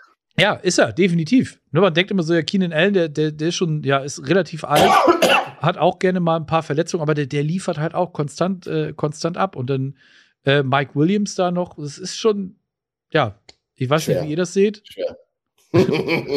Brett. Ähm, ja, ich, ich muss fairerweise sagen, und ich weiß, ich krieg immer auch äh, genug Schelte von, von Raiders-Fans, aber in dem Fall muss ich sagen, sind die Raiders für mich von dem, was auf dem Papier steht und wenn man den Quarterback außen vor lässt, weil klar, ist ein Herbert gibt seinen Receivern noch ein paar mehr Möglichkeiten als ein Derek Carr. Aber der Receiving Core der Raiders, Devontae Adams, wahrscheinlich, also letzte Saison, ich glaube, ohne Zweifel der beste Receiver der Liga gewesen. Darren Waller hatte einen Down Year, aber war auch in der Saison vorher einer der drei besten äh, Tight Ends. Dazu hast du mit Hunter Renfro einen, äh, einen, den du gefühlt immer anspielen kannst. Third gut. Renfro. Äh, Nummer drei Receiver leckt ein bisschen, aber wenn du so viel Star Power hast mit deinem Top Receiver und deinem, äh, deinem Nummer eins Tight End und hast auch mit Foster Moreau noch einen, noch einen vernünftigen zweiten Tight dann, also viel besser geht's nicht. Die Broncos, ähm, ja, sind, sind tiefer sicherlich. Also auf allen drei Positionen, Starting-Positionen äh, gut besetzt. Für mich ist da aber fehlt halt ein klarer Nummer 1 Receiver. Jerry Judy hat letzte Saison einfach null Receiving Touchdowns gehabt. Gut, der hat nur zehn Spiele gespielt, aber in zehn Spielen erwarte ich von einem potenziellen Nummer 1 Receiver dann doch mal, dass er einen Touchdown fängt, auch wenn Drew Lock der Quarterback ist. Und äh, Cortland Sutton fand ich letzte Saison auch eher enttäuschend. Der einzige, der, der besser gespielt hat, als ich es erwartet hätte, war, war Tim Patrick. Ähm, von daher fehlt mir bei den Broncos fehlt mir die Star Power. Bei den Chiefs weiß ich nicht, ob sie den, äh, den Weggang von Tyreek Hill wirklich kompensieren können, weil klar, du machst, du, kannst Speed einkaufen, ja. Marcus Waldes Scantling ist schnell. Vielleicht nicht Tyreek Hill schnell, aber der ist flott. Aber trotzdem hat Tyreek Hill deine ganze Offense bestimmt. Wegen Tyreek Hill war Travis Kelsey oft so frei, wie er dann teilweise frei war. Und weil er ein verhältnismäßig einigermaßen guter Tight End ist. Aber Tyreek Hill reißt einfach Räume, die, glaube ich, sonst niemand anders in der Liga reißen kann. Und äh, deswegen, glaube ich, müssen sie ihr Spiel umstellen. Von daher äh, muss man da auch gucken. Und Chargers äh, Wide Receiver Room, da fehlt mir ein bisschen ähm, der Tight End, um ganz um Hm. wirklich auf dem, auf dem Niveau der Raiders zu sein, weil Keenan Allen, Mike Williams sind, sind geile, geile Nummer eins und zwei Receiver. Ähm, aber dann Jared Everett oder auch Donald Palm, ja, weiß ich jetzt nicht. Also ein Tight End wäre wär schon schön noch bei den, äh, bei den Chargers. Ja, also, also ich bin da bei dir bei den Raiders, die, die, die die haben den besten Receiver der Liga äh, geaddet in, zu dem Receiver Room. Äh, Hunter Renfro ist für mich ein Phänomen. Darren Waller, lass den wieder mal anschließen an seine große Zeit. Der Typ war ja exceptional. Der war ja, der war ja einfach uncoverbar. Und ähm, das ist eine starker, das ist ein starker Receiver Room. Ähm, und die haben ja da jetzt einen ganz klaren Nummer 1 Receiver, der auch ligaweit Nummer 1 überall wäre, dazu geaddet. Das kann nur, das ist ein Upgrade ohne Ende. Ähm, ich bin da ganz bei dir bei den Broncos. Das, das, das ist trotzdem, trotzdem relativ solider Wide Receiver Room. Jerry Judy bin ich ganz bei dir. Da, da, was da, dass der so unproduktiv war, ähm, ist, ist, ist, lässt aber auch für Besseres hoffen. Also das, da, da ist ja absolut noch Raum nach oben. Ähm, Cortland Sutton, ja, es ist aber ein klasse Receiver. Tim Patrick war, war solide. ähm, KJ Hamler, das sind da, die haben guten Receiving Room. Also da, da werden genug Waffen sein für äh, Russell Wilson und, und, und again, neuer Quarterback. Ja, da ist ja auch immer so, wer, wer, wer kriegt die meisten Targets? Ja, da muss man eben sehen, dass ein Jerry Judy da auf alle Fälle involviert wird und Hackett wird sich darum kümmern, weil du kannst so einen Mann nicht da irgendwie äh, unter ferner Liefen haben, der erstmal teuer ist und der dann eben auch äh, jemand ist, der einfach unendlich Talent hat. Ähm, aber ich glaube, dass da, dass der Raiders Raum vielleicht nicht ganz so, so tief ist wie der von den Broncos, aber vom Talent her ist der natürlich, äh, da sind Namen, die man kennt, klangvolle Namen, die ja, die man auch identifiziert als produktive Spieler, die eben auch wirklich was reißen können. Das, das sind die Broncos äh, noch schon einige der Spieler schuldig. Das werden sie aber sicherlich nachholen. Chiefs, du wirst einen Tyreek Hill nicht ersetzen, das ist ganz klar. Das ist ein äh, das ist ein, äh, ja, ein Spieler, den hast du einmal in der Dekade oder so. Aber sie haben sich eben äh, schon verstärkt und äh, Sky Moore ist sicherlich von Western Michigan ist kein, warten wir mal, das ist kein schlechter Pick. Ähm, dann ist immer noch, da kommen wir noch zu mit, mit dem Titan, mit Kelsey. Du hast da eben auch viele Sachen, die du machen kannst. Mit Cole Hartmann abwarten. Äh, Waldes Scanlon reißt mich jetzt nicht vom Hocker, aber ist ein guter, guter Speedstar und du kannst mit dem sicherlich in dem Umfeld vielleicht mehr machen. Der kam ja von Packers ähm, vielleicht ist das ja auch ein besseres Umfeld für ihn. Ähm, da, da würde ich jetzt noch nicht den Deckel rauf machen. Ja, da, da, da sind auf jeden Fall ist da sehr viel Talent. Äh, aber Speed wird fehlen. Dieser Vertical Stretch, dieser, dieses Langziehen der Coverage und dadurch eben auch äh, Lücken kreieren, das fehlt natürlich, wenn du Tyreek Hill nicht mehr hast. Ja. Und die Chargers, da sage ich immer nur, äh, Keenan Allen, ja, Pro Bowler, ähm, ja, dann hast du Mike Williams, auch ein klasse Wide Receiver.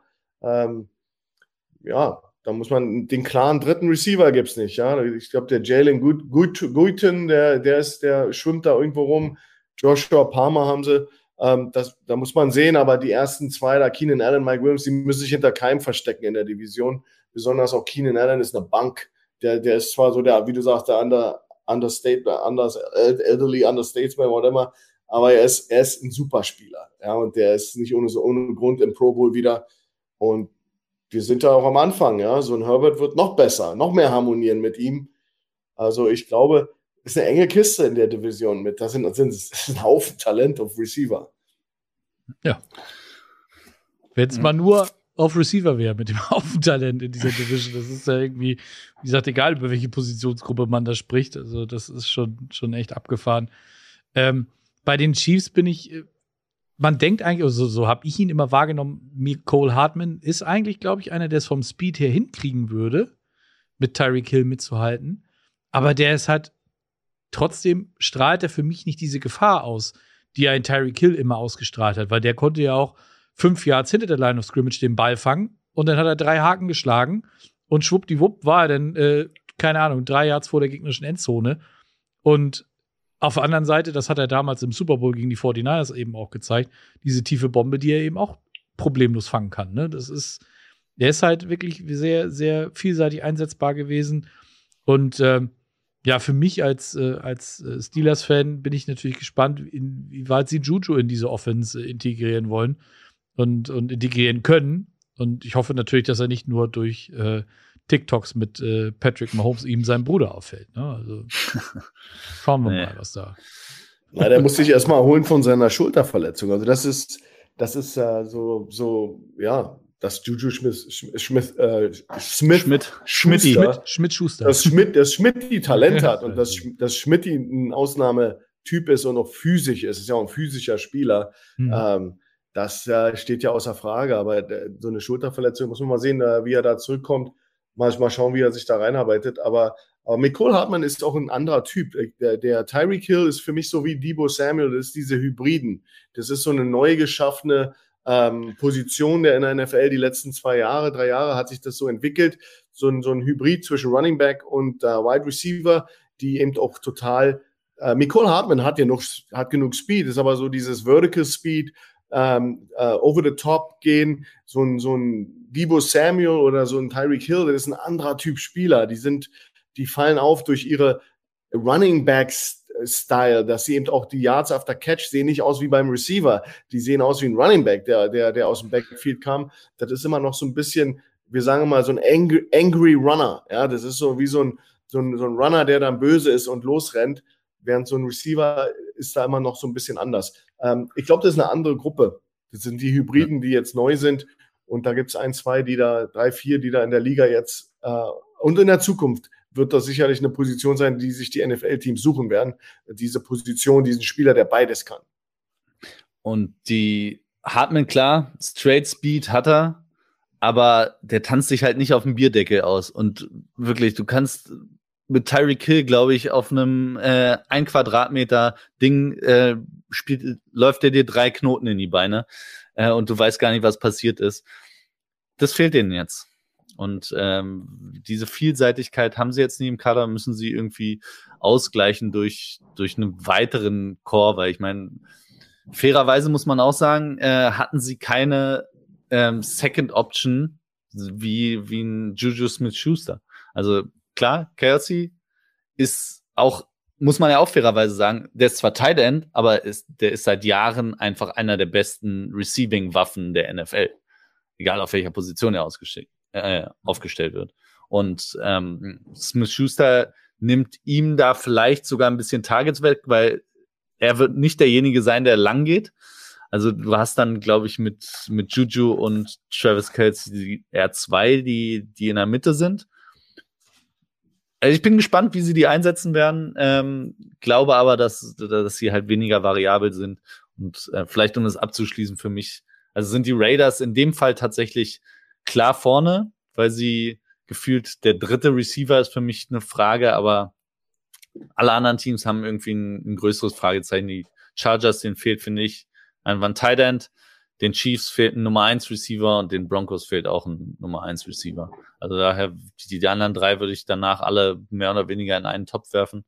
Und die Raiders sind für mich ähm, auf dem Zettel, was das Receiving Core angeht, doch ein gutes Stück vorne. Das würde ich so unterschreiben. Ja. Ja. Ja. Gut. Sehr schön. Äh, es kam gerade schon die Frage auf, ähm, wer denn für uns äh, die beste Defense hat. Und äh, diese Frage gebe ich natürlich gerne weiter. Kommen wir jetzt nämlich zu, zu, zur Defense. Äh, ich weiß nicht, können natürlich auch gerne noch über, über Offensive Line oder sowas sprechen. Ähm, da halt äh, im Prinzip das Gesamtpaket, ähm, da ist jetzt keine dabei, die irgendwie negativ groß, groß raussticht, würde ich sagen. Ich weiß nicht, seht, seht ihr das anders? Oder äh? Ich habe die größten Fragezeichen habe ich da wiederum bei den Raiders, was die O-Line mhm. angeht. Ähm, da äh, zu viel im, im Umschwung gewesen und äh, auch letzte Saison ja nicht sattelfest. Ähm, da würde ich mir bei den Raiders tatsächlich ein bisschen Sorgen machen und ansonsten bei den drei anderen Teams ist es, glaube ich, nichts, wo man sich Sorgen machen muss zumindest. Ja. Und der Denzel ah, Good von den Raiders ist er nicht sogar retired jetzt gerade noch? Ich glaube ja, ne? Irgendwie letzte ja, Woche oder weg. so. Ich glaube, ja. der ist weg, ja. Ja, du musst bei den Defenses musst du natürlich jetzt als aller, allererstes äh, die Chargers nennen äh, mit, äh, mit Mac und mit äh, Bosa als die, äh, die Klammer des Todes jetzt, die jetzt, die jetzt da von außen sehr auf die Quarterbacks zukommen. Ähm, da, die haben eben gute Moves gemacht, ja.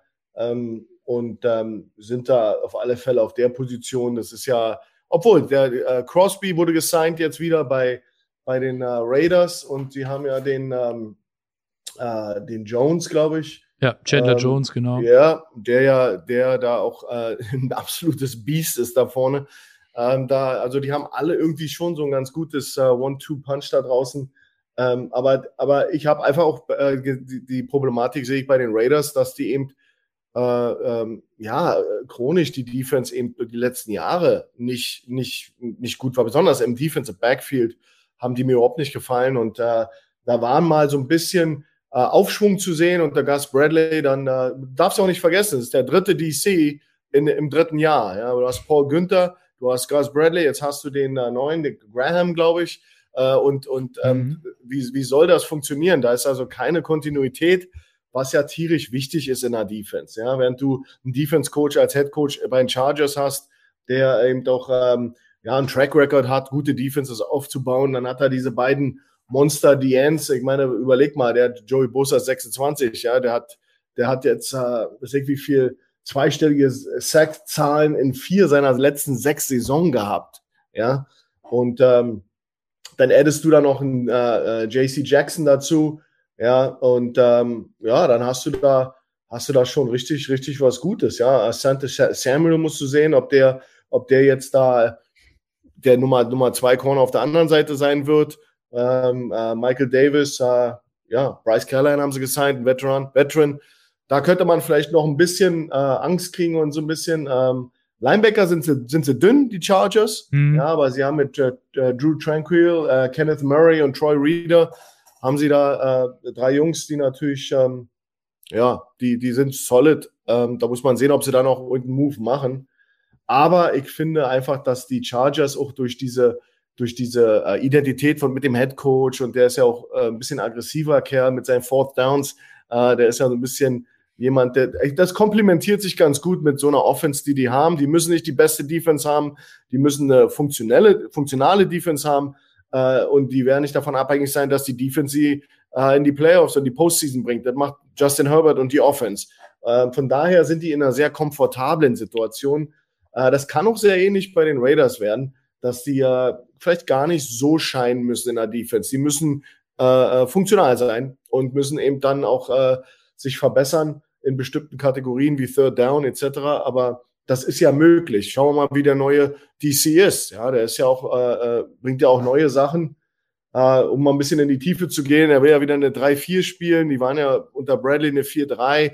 Ähm, muss man sehen, ob das, äh, ob das jetzt ihnen entgegenkommt. Äh, muss man mal sehen. Ja, dann habe ich die Broncos noch, ja, die ähm, nicht besonders gut waren äh, äh, statistisch, ja, also da 21st in Takeaways. Ähm, ja, ähm, Third Downs allowed, da waren sie auch ganz in acht, nur Nummer 18 in Sacks. Aber das kann sich natürlich schnell, schnell ändern. Bradley Chubb, hoffentlich passiert da irgendwas bei dem. Äh, Randy Gregory haben sie jetzt. Ähm, das kann auch eine gute Combo werden, wenn Chubb abliefern würde. Ja, ähm, ja, da muss man mal sehen. Also DJ Jones, Free Agent, da war jetzt äh, so viel, hat mich da nicht. Justin Simmons, Pro Bowler. Brauchen wir nicht mhm. drüber reden. Super Defensive Back, Safety, äh, Patrick Sautin, ja, ultra talentiert. Ja, muss man sehen, ob der, ob der ähm, jetzt Pro Bowl Level erreichen kann. Ähm, Kareem Jackson, da sind, da sind ein paar, paar Jungs, die, die sind okay. Ja, da muss man sehen, ob sie das zusammenbringen.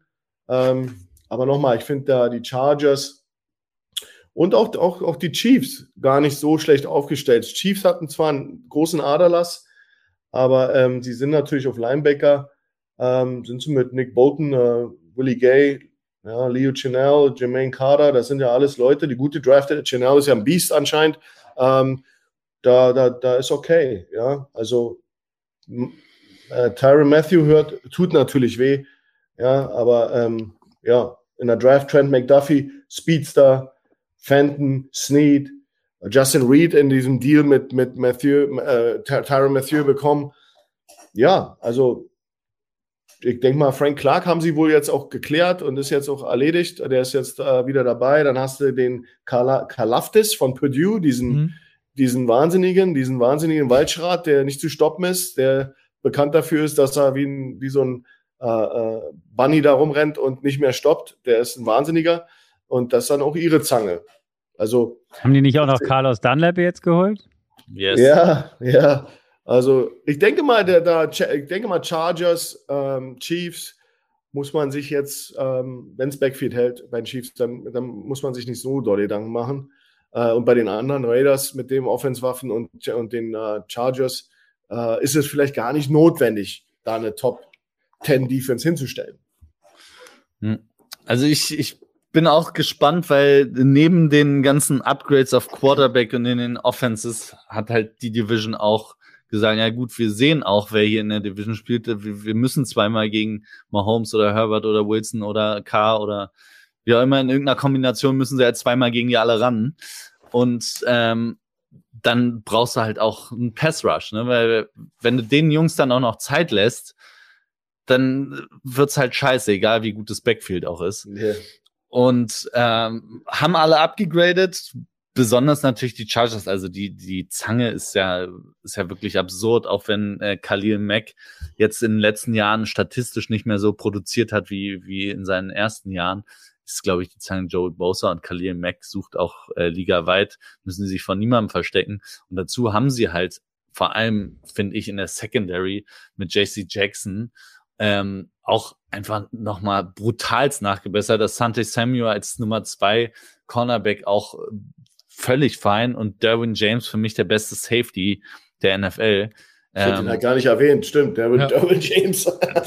also das ist für mich, ich glaube auch, die, die Chargers werden eine Big Play Offense sein und das ist auch völlig fein und ich glaube, es spielt auch Brandon Staley in die Karten. Weil entweder kommt da einer von außen durch und es rappelt oder ähm, sie haben halt zu wenig Zeit und dann wird hinten Derwin James, Samuel, JC Jackson, die können alle einen Ball fangen auch. Ähm, ich glaube, davon werden sie leben, Herbert die eine oder andere Possession einfach mehr zu geben. Ich, ich weiß nicht, ob sie eine Shutdown-Defense wirklich sein werden. Ich glaube, das sind sie nicht von der Identität. Aber von dem, was da auf dem Zettel steht, sind die für mich auch da tatsächlich auch mit Abstand die beste Mannschaft in der, in der Division.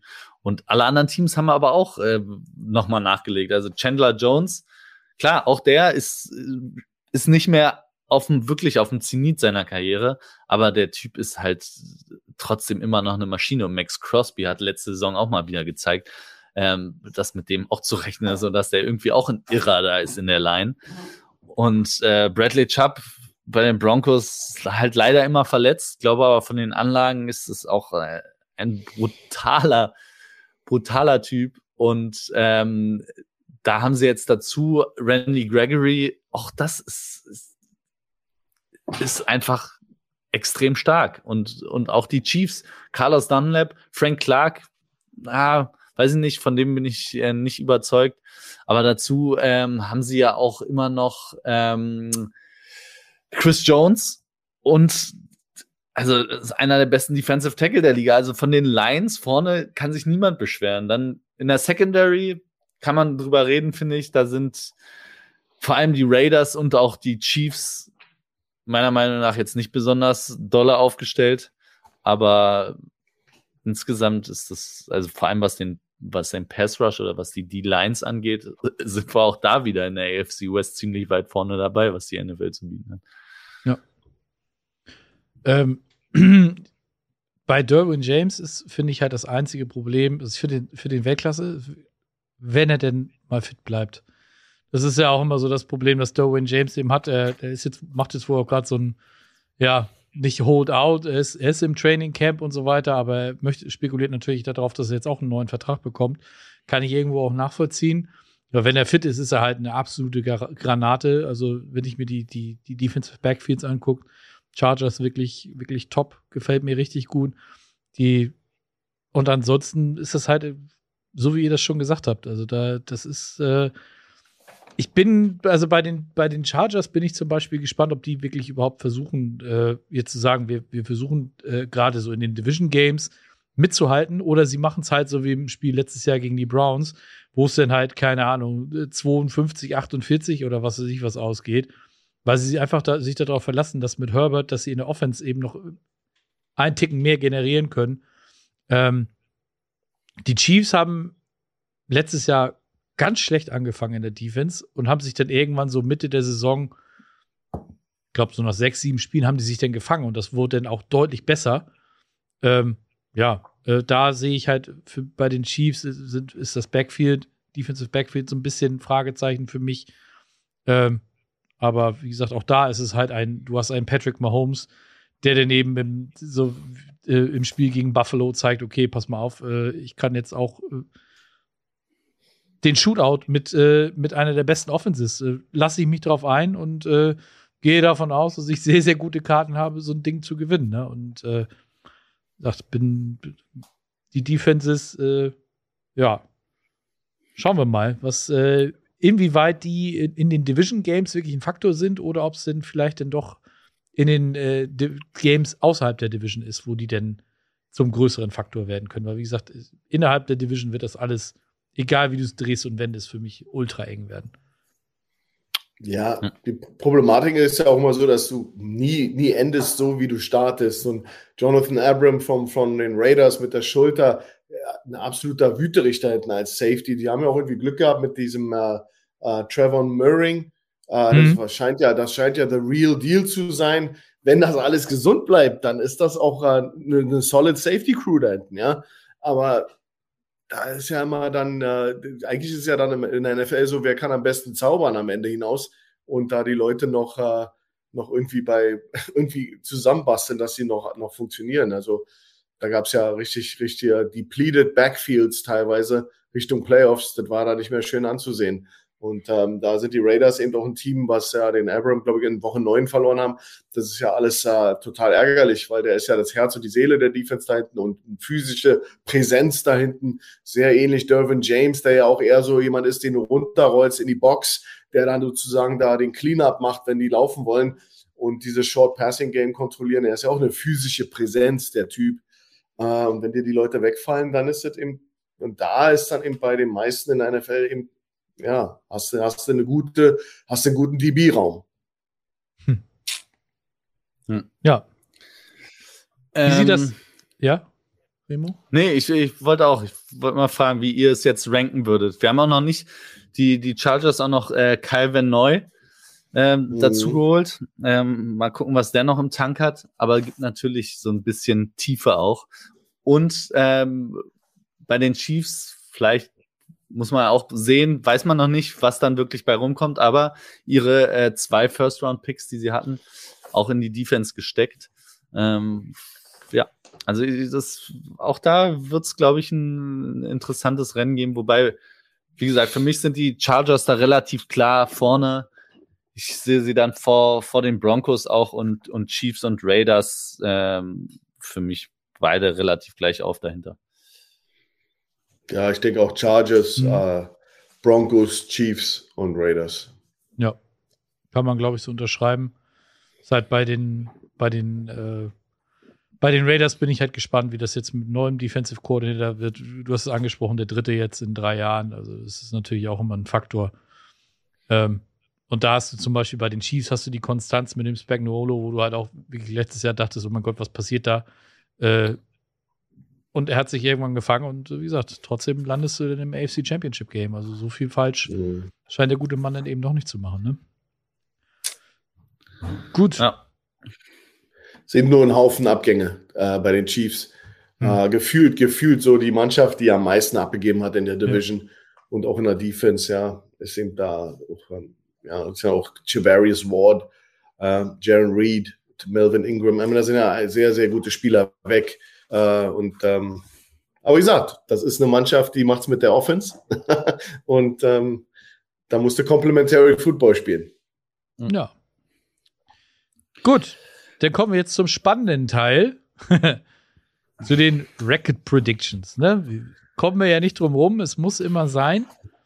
Und äh, dann wollen wir mal schauen, wen hast du denn auf 1, Schuhan? Also ich habe äh, die Chiefs auf eins. Das hat äh, zu, aber zu tun mit Andy Reid, mit, äh, mit äh, Mahomes, mit einfach dieses Glauben an dieses Duo, dass die das, äh, das ist für mich so die, die, die Truppe, die am meisten mir, mir den roten Faden zeigt. Die wissen, was sie machen. Und selbst die Abgänge, ich glaube, die sind trotzdem, trotzdem äh, Divisional-Sieger da. Und dafür sind sie einfach zu dominant. Hm. Mit was für einem Rekord? Ich habe sie bei 12,5. Also uh. wie letztes Jahr. Ja. Hm? Remo? Ähm, ich verstehe die Chiefs nach vorne zu setzen, weil ich weiß nicht, wie viele Jahre in Folge sie jetzt die Division gewonnen haben, aber äh, es sind ein paar. Und an sich gegen die Chiefs wetten in der AFC West war bislang immer eine schlechte Idee. Und auch auf die Chargers setzen war immer eine absolut beschissene Idee bisher. Richtig. Ähm, wurde auch des Öfteren schon angemerkt im Chat, die Chargers sind immer noch die Chargers. Aber die Browns waren auch immer noch die Browns und haben halt äh, die Steelers in den Playoffs geschlagen. Irgendwann ist ein Team einfach mal reif. und für mich sind die Chargers, also wenn sie jetzt nicht reif sind, dann ist wirklich irgendwas, dann müssen sie nochmal umziehen, dann äh, trainieren die auf einem Indianerfriedhof oder ich weiß nicht, irgendwas läuft dann da ganz falsch. Also was die, was da jetzt auf dem Zettel steht, was sie für einen Kader haben, wenn da nicht, wenn nicht Justin Herbert sich verletzt, aber das ist ja immer vorbehaltlich, das ist bei den Chiefs nichts anderes, dann ähm, kann, muss es sehr weit gehen für die Chargers dieses Jahr. Deswegen gewinnen die für mich auch die Division. Ähm, und ich bin dabei bei einem Rekord von, ich glaube tatsächlich, dass das eine absolute Schlachten werden in der Division und glaube, da gehen alle nicht mit so einem Wahnsinnsrekord raus, aber alle mit einem guten irgendwie. Und ich glaube, die Chargers gewinnen die Division mit äh, 11 zu 6. Mhm. Finde ich, finde ich sehr spannend, kann ich auch total nachvollziehen, weil äh, wenn nicht jetzt, wann dann? Gebe ich dir voll und ganz recht. Letztes Jahr haben wir die Chargers auch schon äh, immer in der Verlosung gehabt, aber ich bin dabei bei Schuhan tatsächlich. Ich gebe den Chiefs da denn äh, aufgrund von Andy Reid auch eben noch und Patrick Mahomes den Benefit of the Doubt und, und sehe sie da wieder vorne. Ich bin aber beim Rekord da, wo du die Chargers hattest. Ich gebe äh, ein 11 zu 6 für die Chiefs. Ähm, einfach weil ich, wie gesagt, das Gefühl habe, dass da die Konstanz auf äh, Quarterback und äh, Head Coach und Offensive Coordinator, das darf man ja auch nicht vergessen, der B-Enemy ist ja auch seit 100 Jahren mittlerweile schon da und kriegt irgendwie nie einen Head Coaching Job. Ähm, deswegen für mich die Chiefs äh, auf 1. Mit 11-6. Right. Und, und zwei? Wen habt ihr dann an zwei? Gibt es da Überraschungen? Naja, da habe ich die Chargers. Auch wie du, Remo, mit einem 11-6-Record. ähm, weil sie werden natürlich, sie werden natürlich einen Haufen Spiele gewinnen. Und ähm, das, ist, äh, das ist ja keine Frage. Aber ich glaube, sie, sie werden 11-6-Record erreichen und sie werden eben nur Zweiter in der Division. Ja. Für mich werden sie auch Zweiter. Ähm, sind dann aber, äh, landen beim, für mich bei, bei 10 und 7. Okay, ja, ich bin bei beim Record bin ich ja auf einer Linie wie äh, Sebastian nur vertauscht. Also für mich sind die Chiefs an zwei dann. Mhm. Ähm, auch ja, zu viel will ich Andy Reid und Patrick Mahomes und auch Bienemy und Kelsey. Äh, ich traue denen auch nicht zu, einzubrechen. Ähm, deswegen landen die an zwei, aber wie gesagt, äh, die Division ist so hart wie keine andere. Dazu mhm. haben sie ja auch äh, außerhalb der Division einfach einen brutalen Schedule. Und deswegen die Chiefs, also unter anderem spielen sie gegen die 49ers, was ja, also ein paar Spiele ganz hart, verlieren. Ne? Ganz hart. Mit Rookie Quarterback. ja, ja. Second Und, Year, Second Year Quarterback. Second. Ähm, dann äh, glaube ich, dass sie bei, bei 10 und 7 landen ähm, in die Playoffs, aber äh, zweiter, zweiter Platz in der Division. Ja. Ja. Und, und jetzt, jetzt wird es aber wirklich spannend, weil die ersten ja. beiden hatte ich mir schon gedacht. Mhm. Und jetzt, jetzt bin ich aber äh, gespannt, in welche, wie ihr da mixt bei den letzten beiden Schuhen. Ah, das ist, ist richtig schwer, ja. Also, ähm, mein dritter Platz ist, hat einen 9-8 Ähm, Meiner auch. Kann ich es, auch. Einfach, es ist einfach echt austauschbar. Also am Ende des Tages gebe ich mal einfach Russell Wilson und dem neuen Hype und dem Vibe da in, bei den Broncos einfach mal einen kleinen Bonus, äh, dass sie, dass sie da ja diese talentierte Truppe jetzt wirklich mal umdrehen und dann kann das da in Mile High und in diesem, in, in, in diesem Stadion eben auch wirklich äh, wie früher richtig ein heißer Tanz werden. Ich gebe mal die Broncos, denke, die Broncos werden Dritter mit einem 9-8-Record und äh, Russell Wilson, der äh, ganz okay äh, da, da einschlägt, weil das wird der Sache ein bisschen neuen Leben, neues Leben einhauchen. Ich glaube einfach, die Raiders werden weiterhin die Raiders sein. ja, aber gut, letzt, letztes Jahr 10-7, ne? Letztes Jahr ja. 10-7 und Playoffs. Ja. Ähm, ja. Was haben denn die Raiders bei dir für einen Rekord? Ein 8-9er 8 Rekord. Sie werden den 10er, den Double Digit werden sie nicht schaffen. Ähm, einfach auch wegen der Division. Einfach auch was, was so passiert ist mit den Big Deals, die du genannt hast, Remo, zu Beginn äh, des Podcasts mit äh, all diesen ganzen äh, Changes.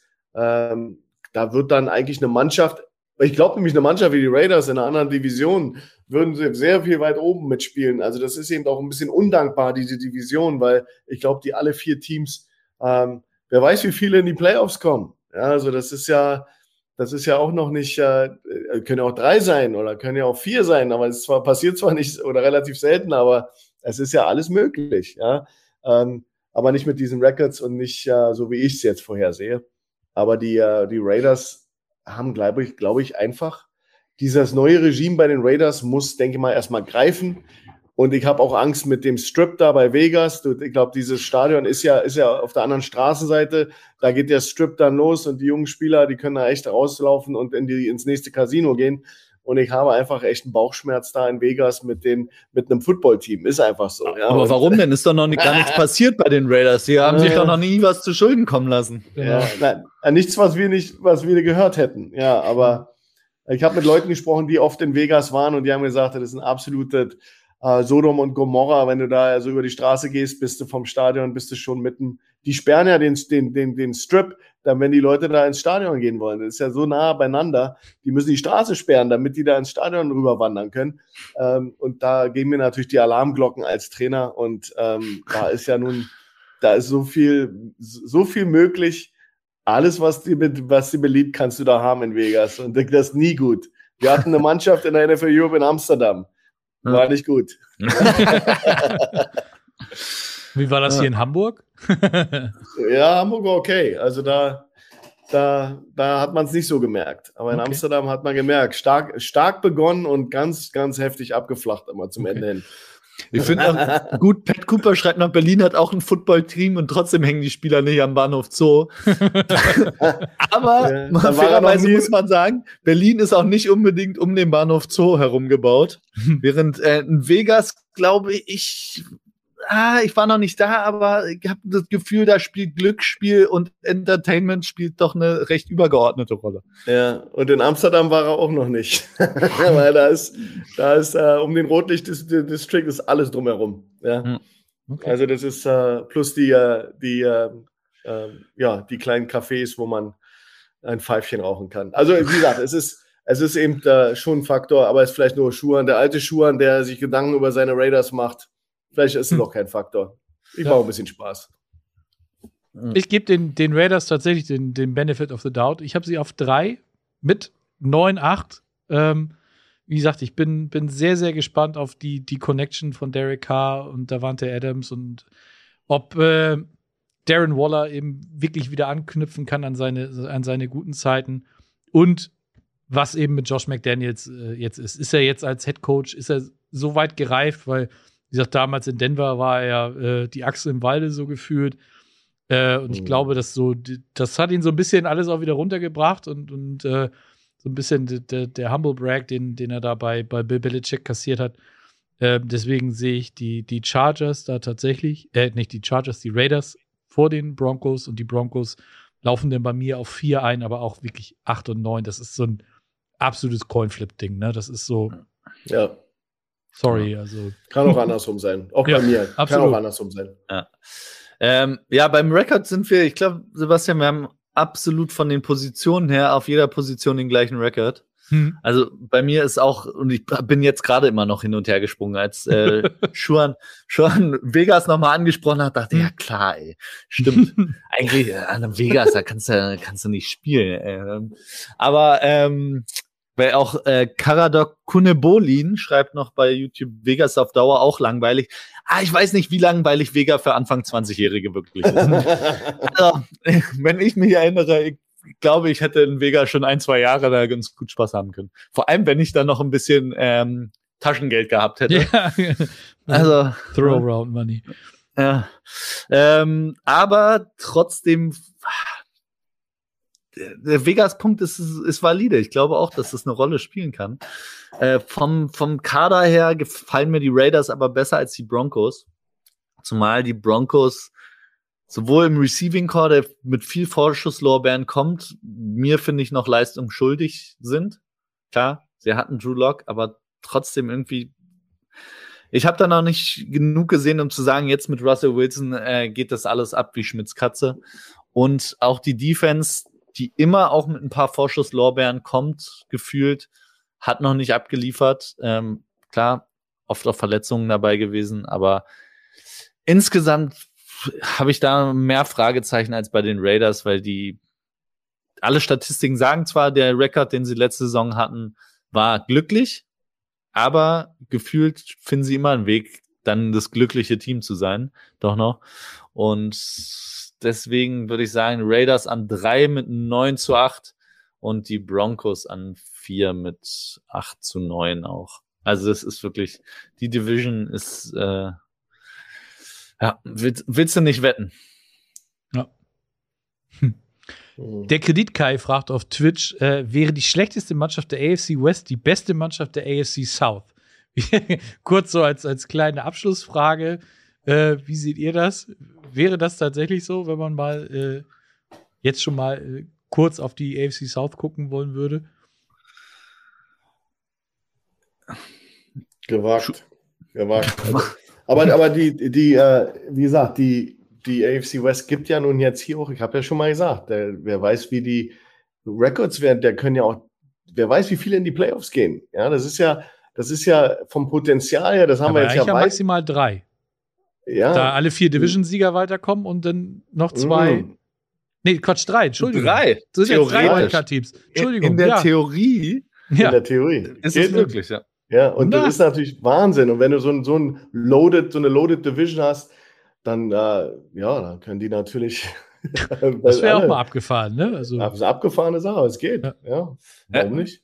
Aber ich glaube tatsächlich, dass die AFC West prädestiniert dafür ist, drei Teams in die Playoffs zu schicken.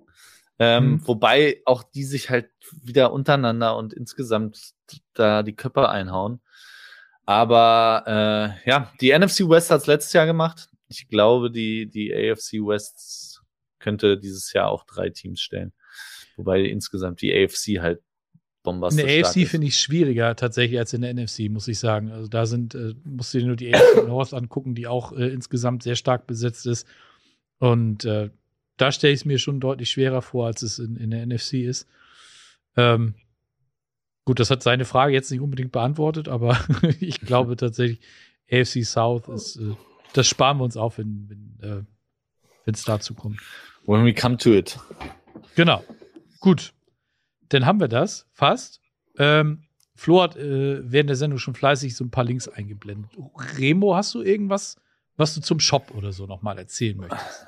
Zum Shop. Ja. Äh, guckt in den nächsten Wochen äh, gerne mal rein. Da wir arbeiten an was. Wir müssen hier und da noch ein bisschen ähm, am Design feilen, aber äh, zur neuen Saison sollte da was Geiles Neues kommen. Ich freue mich drauf.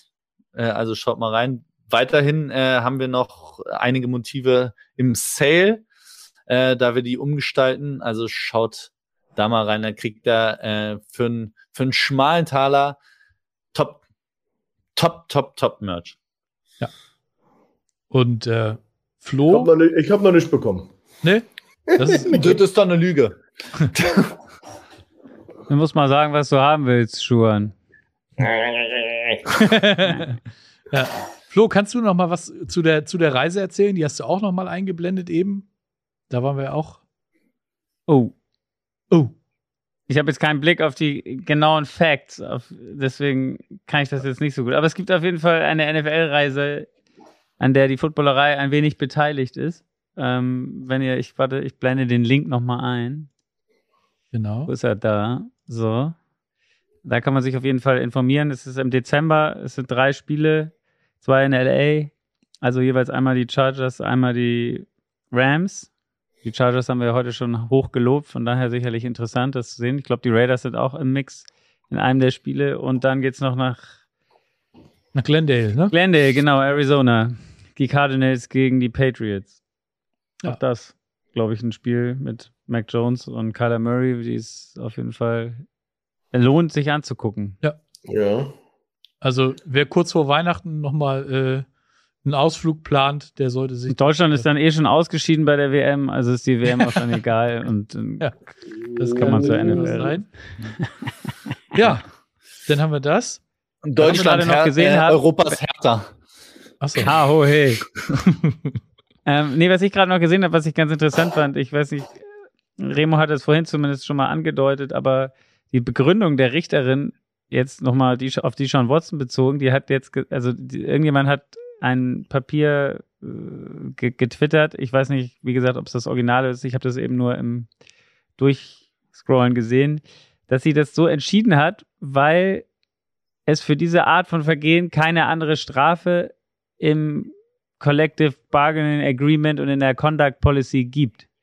Das hm. heißt, es ist nicht äh, angedeutet worden, dass man dafür mehr mit mehr bestraft werden kann und deswegen ist es ein Verstoß gegen das, diese Conduct Policy und der erste Verstoß wird mit sechs Spielen bestraft. Das ist auch ziemlich absurd. Also, ähm, weil es nämlich hm. nur sexuelle Übergriffe mit Anwendung von Gewalt, die sind höher definiert, aber da es keine Gewalt offensichtlich gab, ähm, ist das in diesem Fall anders. Wenn ich das richtig verstanden habe.